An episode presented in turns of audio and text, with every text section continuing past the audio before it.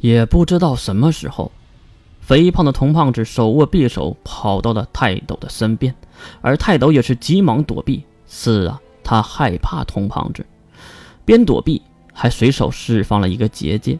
可惜的是，童胖子被脚下的尸体绊倒，直接扑了出去，完美的躲过了泰斗的结界。还有更可气的是，童胖子倒地后，匕首脱了手。那悬空的匕首，巧不巧的竟然掉到了泰斗的脚下。更巧的就是，那匕首竟然立在了那里。泰斗连忙再次释放结界，可是此时已晚，扑哧一声，泰斗的脚被匕首刺穿。即使是这样，泰斗也没有任何的喘息，直接拔出匕首丢到一边。就算是这样的小动作，也没能让展飞放过。姐。一道结界从地面突然升起，顶起了还没有站稳的泰斗，而另一道结界早早已经在空中等待他了。看上去，展飞是想把泰斗挤成肉饼啊！姐，可是四根结界柱子出现，挡在了两个结界中间，泰斗要反击了。老头子，小心呐！对于泰斗来说，又是一道陌生的声音。可是为什么要提醒自己小心呢？一柄黑色的匕首被高大的男人送了过来，泰斗没管太多，直接支起结界抵御。可是奇怪的事情再次发生，那匕首仿佛长了眼睛，直接穿过了结界和结界之间的唯一小缝隙，来到了泰斗的胸前。此时他也知道要出大事儿，然后收手一挥，绝界。大声的嘶吼的同时，一阵阵巨大的能力波动在泰斗的身体中释放出来。巨大的能力波动没有完全释放，而是变成了一个黑色的球体。半透明的球体发出了嗡嗡刺耳的声音，而且边缘还带着焚烧的功能，燃尽了他接触到的一切。哎呀妈呀！苗，快回来！童胖子大声地喊着。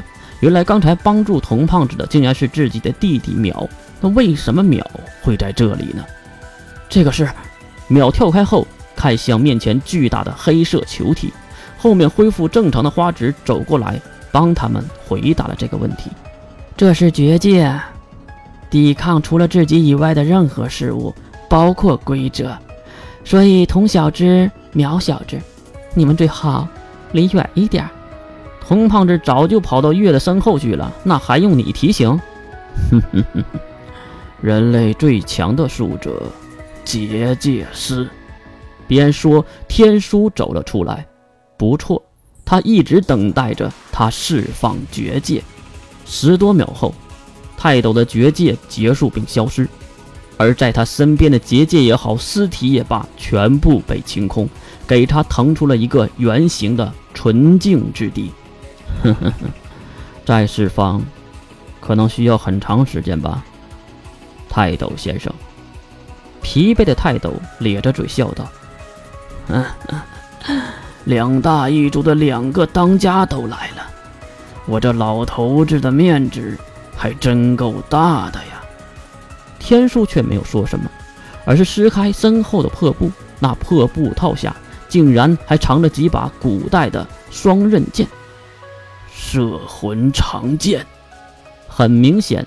泰斗认出了这几把武器，只见天书抱拳拱手：“在下八大一族之一，天智一族，钟家当家人，天帝，前来谢谢这些年的牢狱之恩。”边说，天帝拔出了身后的摄魂长剑，那宝剑一米二长，金色的剑柄，白色的剑身，如此的平淡。废话真多。是吗？天帝没有等待，而是直接对着泰斗冲了过去。接，一道结界预判了天帝的走位，可是被天帝更提前的看出，因为天帝可不是花指，也不是展飞。